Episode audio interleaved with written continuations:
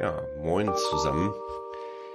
Es ist schon wieder Freitag. Zeit für einen neuen Newsletter hier vertont. Und ich war diese Woche auf einer Führungskräfteklausur einer großen sozialen Einrichtung. Und diese Klausur stand ganz im Zeichen der Selbstorganisation. Kurz zusammengefasst habe ich einen Tag gestaltet zur Frage, welche Chancen und Risiken bietet die Selbstorganisation für soziale Einrichtungen? Chancen und Risiken. Ich kann die Anfrage sehr gut verstehen. Alle Diskussionen rund um Agilität, agile Organisationen, New Work und Co. dienen zum einen tatsächlich oft reinen Marketingzwecken von BeraterInnen, die ihre Dienstleistungen verkaufen wollen deswegen natürlich auch dieser äh, Newsletter und dieser Podcast hier. Trommeln gehört zum Handwerk und die Diskussionen um sogenannte Management-Moden rund um die genannten Buzzwords sind Gott sei Dank aus meiner Perspektive in vollem Gange. Was ist denn dran an den tollen Begriffen? Was bringt das uns wirklich? Wie soll das bei uns in sozialen Organisationen gelingen unter diesen Rahmenbedingungen, gesetzlichen Regelungen, Kostenträgern und so weiter und so weiter und dann auch noch mit diesen MitarbeiterInnen? Und zum anderen geht Veränderung immer mit Instabilität einher, egal ob individuell, im Team oder auch der Organisation ich muss Dinge, die vormals klar waren, anders machen. Das kostet Energie, Ressourcen, Zeit, Geld. Sich darauf einzulassen, neu zu arbeiten, bisherige Muster in Frage zu stellen und Abstand zu nehmen von dem, was bislang funktioniert hat, braucht entsprechenden Mut. Immer. Und gerade diese Selbstorganisation, ich habe das äh, im Newsletter ganz bewusst in Anführungszeichen gesetzt, bedeutet loslassen, Kontrolle abgeben, Vertrauen haben und sich damit auf unbekanntes Terrain zu begeben. Aber es lohnt ein genauer Blick auf Selbstorganisation und Organisationen als soziale Systeme, denn dann wird es schon nicht mehr ganz so dramatisch, unsicher, ja, wo man dann vielleicht doch etwas entspannter mit umgehen kann. Dazu hier ein paar kleine Gedanken. Das sind im Grunde genommen auch nur Gedanken zum Anfang. Vielleicht mache ich einfach auch nochmal einen Beitrag dazu oder auch nochmal ein Newsletter dazu, in dem ich sozusagen so ein bisschen ähm, ja Dinge rund um Selbstorganisation einfach ein bisschen aufräume. Der erste Punkt hier im Newsletter ist, Selbstorganisation passiert immer. Ich bin das sozusagen äh, durch die Anführungsstriche schon deutlich geworden, nicht ganz glücklich mit der Verwendung des Begriffs Selbstorganisation, wenn es um Fragen agiler Arbeit, um die Übernahme von Verantwortung und auch Führung im Team, die Gestaltung selbstbestimmt agierender Teams oder um die Neugestaltung der Arbeit geht. Denn Selbstorganisation passiert in sozialen Organisationen beziehungsweise eher in sozialen Systemen immer. Jedes soziale System organisiert sich selbst. Als Beispiel sei nur die Sitzordnung in Workshops erwähnt. Wenn sich die Menschen einmal auf einen bestimmten Platz gesetzt haben, ist die Wahrscheinlichkeit extrem hoch, dass sie sich auch an Tag zwei auf den gleichen Platz setzen werden.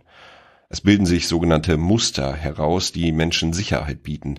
Genauso bilden sich Hierarchien heraus, jemand übernimmt Verantwortung, ob das jetzt formal entschieden wurde oder auch nicht. Ich nutze anstatt den Begriff der Selbstorganisation lieber den Begriff der selbstbestimmt agierenden Teams oder auch den Begriff der selbstführenden oder sich selbstführenden Teams. Aber auch die alles andere als neuen Begriffe der autonomen beziehungsweise teilautonomen Teams sind immer noch sehr passend, denn es geht darum, dass das Team innerhalb eines definierten Rahmens Entscheidungen treffen kann, ohne dass dafür eine explizite Rolle als Führungskraft definiert wurde. Zweiter Punkt. Es gibt kein richtig und falsch. Oftmals suggerieren Bücher, Beiträge, Podcasts, Gespräche, Workshops rund um die Buzzwords Selbstorganisation, New Work, Agilität und Co dass die radikale Umstellung von Organisationen auf neue Arbeitsweisen die einzig richtige Art zu arbeiten wäre. Aber die Kategorien richtig und falsch sind für Organisationen wenig hilfreich. Wenn man die Kategorien ändert in funktional oder nicht funktional, wird ein Schuh draus. Ist agiles Arbeiten, also mehr Selbstbestimmung, die Übernahme von Eigenverantwortung und so weiter und so weiter, funktional für mich, für das Team und unsere Organisation? Funktional in Bezug auf den Zweck, den die Organisation zu äh, ja, erreichen versucht oder äh, verfolgt? Falls ja, was gerade in der operativen Arbeit sozialer Organisationen, in der komplexen Arbeit mit Menschen häufig der Fall ist, macht es Sinn, über neues Arbeiten nachzudenken. Und gleichzeitig wird es Bereiche in der Organisation geben, in denen Selbstorganisation nicht funktional ist. Beispielsweise in Verwaltungskontexten kann es Sinn machen, an bewährten Modellen festzuhalten. Das führt dann zum nächsten Punkt, dieser dritte Punkt, den ich hier benannt habe, heißt Vielfalt zulassen. Damit tun sich Organisationen schwer. Das zeigt sich zum einen bei der Einstellung von MitarbeiterInnen. Hans stellt Hänschen ein, Franz stellt Fränzchen ein und so weiter.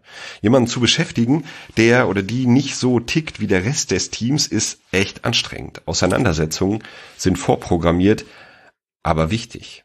Denn diese Auseinandersetzungen führen, sofern gut genutzt, zu neuen Perspektiven in der Arbeit. Zum anderen zeigt sich, dass Organisationen gerne auch ihr Betriebssystem, also Organisation, Struktur, Prozesse und so weiter vereinheitlichen wollen. So wie hier gearbeitet wird, soll auch in den anderen Teams gearbeitet werden. Die Corporate Identity, lustige Begriffe, wird groß geschrieben Unternehmensweite Leitbilder werden propagiert und Menschen sowie Teams, die abweichend handeln, werden mindestens mal kritisch beäugt, wenn nicht sogar vom Immunsystem der Organisation abgestoßen. Aber gerade die hochgradig dezentral agierenden sozialen Organisationen sollten ihre Dezentralität und die damit einhergehende Diversität feiern. Sie sollten zulassen, dass in anderen Teilen der Organisation anders gearbeitet wird. Das hängt mit anderen Zwecken, anderen Zielgruppen, mit anderen örtlichen Rahmenbedingungen, mit anderen MitarbeiterInnen und so weiter und so weiter zusammen. Und genau diese Vielfalt, die Diversität kann hilfreich sein, um nach den für das jeweilige Team den jeweiligen Standort, die jeweilige Zielgruppe zweckdienlichsten, also funktionalsten Möglichkeiten zu suchen, wie die gemeinsame Arbeit gestaltet werden sollte. Und den vierten Punkt, den ich hier noch aufgreifen will, ist, Selbstorganisation braucht Regulation. Diversität und übergreifend Selbstorganisation darf aber nicht bedeuten, dass jeder endlich machen kann, was er oder sie will. Diesen Mythos höre ich in den Diskussionen rund um neues Arbeiten immer noch.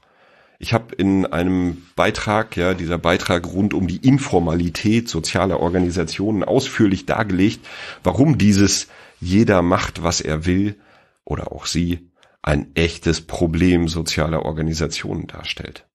Am Ende des Beitrags der verlinkt ist natürlich auch im Newsletter, habe ich sogar die These in den Raum gestellt, dass es in vielen sozialen Organisationen häufig mehr Sinn machen würde, vor dem Weg in die sinnvolle Gestaltung selbstorganisierter Strukturen und Teams zunächst die Fremdorganisation zu stärken, den Formalisierungsgrad sinnvoll zu erhöhen neben den Zweck auch die Konditionalprogramme sowie die Entscheidungswege in den Blick zu nehmen und erst dann über Selbstorganisation nachzudenken, wenn die Basics der Organisation sinnvoll formalisiert sind. Von den regulierten Basics ausgehend, also von der ja, stärkeren Regulation ausgehend, lässt sich dann überlegen, wo an welcher Stelle der Organisation Selbstorganisation, selbstbestimmt agierende Teams, ja, die Begriffe hatte ich eben schon mal genannt, tatsächlich Sinn macht. Und die Selbstorganisation bedeutet wiederum Regelungen zu etablieren, die es ermöglichen, im Team selbstbestimmt zu agieren. Das sind dann andere, neue Regeln, Prozesse, Strukturen und Arbeitsweisen, aber es sind eben immer noch Strukturen, Prozesse, Regeln, die sind notwendig, um gemeinsam anders, besser und vor allem im Sinn der Nutzerinnen, der Menschen, für die die Organisation einen Beitrag leisten will, zu agieren. Interessanterweise ist die Organisation, die ich in der Konferenz am Dienstag begleiten durfte, sehr prozessorientiert. Sich an Prozessen, an Vorgaben, an Regeln zu orientieren, diese zu hinterfragen und auch weiterzuentwickeln, war in der Organisation wirklich etabliert. Das hat man gemerkt an verschiedenen Stellen, beispielsweise einfach schon daran, dass die Menschen pünktlich zurückgekommen sind aus den Pausen. Also ja, so, es wurde nicht irgendwie groß verlängert und so weiter und so weiter. Ich fand das ganz spannend. Und genau dies, also diese Prozessorientierung, ist ein wunderbarer Rahmen, aus dem dann Schritte in Richtung Selbstorganisation unternommen werden können. Aber wie steht es um deine Organisation? Wie reguliert seid ihr? Und wer reguliert? Äußere Vorgaben, also Gesetze und so weiter und so weiter, oder eigene Regeln und feste Strukturen. Wahrscheinlich ist es natürlich irgendwie beides. Das eigene, also die eigenen Regeln und Strukturen lässt sich ändern. Und Klammer auf, und die gesetzlichen Bedingungen sind selbstverständlich einzuhalten, auch wenn man an vielen Stellen echt den Kopf schüttelt. Ja, also diese Organisation, bei der ich da gerade war, die war im Kontext der Altenhilfe unterwegs und wenn man sich dann die Gespräche der MitarbeiterInnen anhört, was da alles gesetzlich vorgegeben ist und reguliert ist, da schlagert man echt mit den Ohren. Ziemlich sinnlos an vielen Stellen. Aber es ist halt so. Deswegen jetzt viel Spaß beim Ändern. Kurz zu den Kategorien, die ich noch im Blog drin habe. Einmal natürlich, äh, äh, die ich nicht im Blog drin habe, sondern die ich hier im Newsletter drin habe. Äh, zum einen die Blog-Kategorie. Ich habe mal einen Beitrag geschrieben äh, rund um den Kontext der Selbstorganisation. Ähm, darin habe ich das, also das Vorgehen, ja, also wie es gelingt, im Team selbstbestimmt zu arbeiten, dargelegt. Ich habe dazu das bekannte Konzept Why, How, What von Simon Sinek umgedreht und komme zu einem What, How und Why. Klingt komisch, dann äh, kannst du äh, den Beitrag natürlich lesen. Link im Newsletter.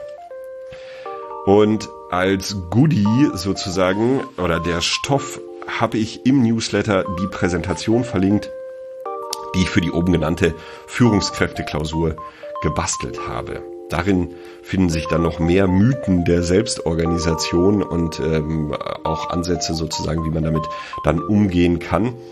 Ähm, Im Newsletter, wie gesagt, verlinkt, da kannst du dir dann das PDF auch einfach runterladen, wenn du das magst.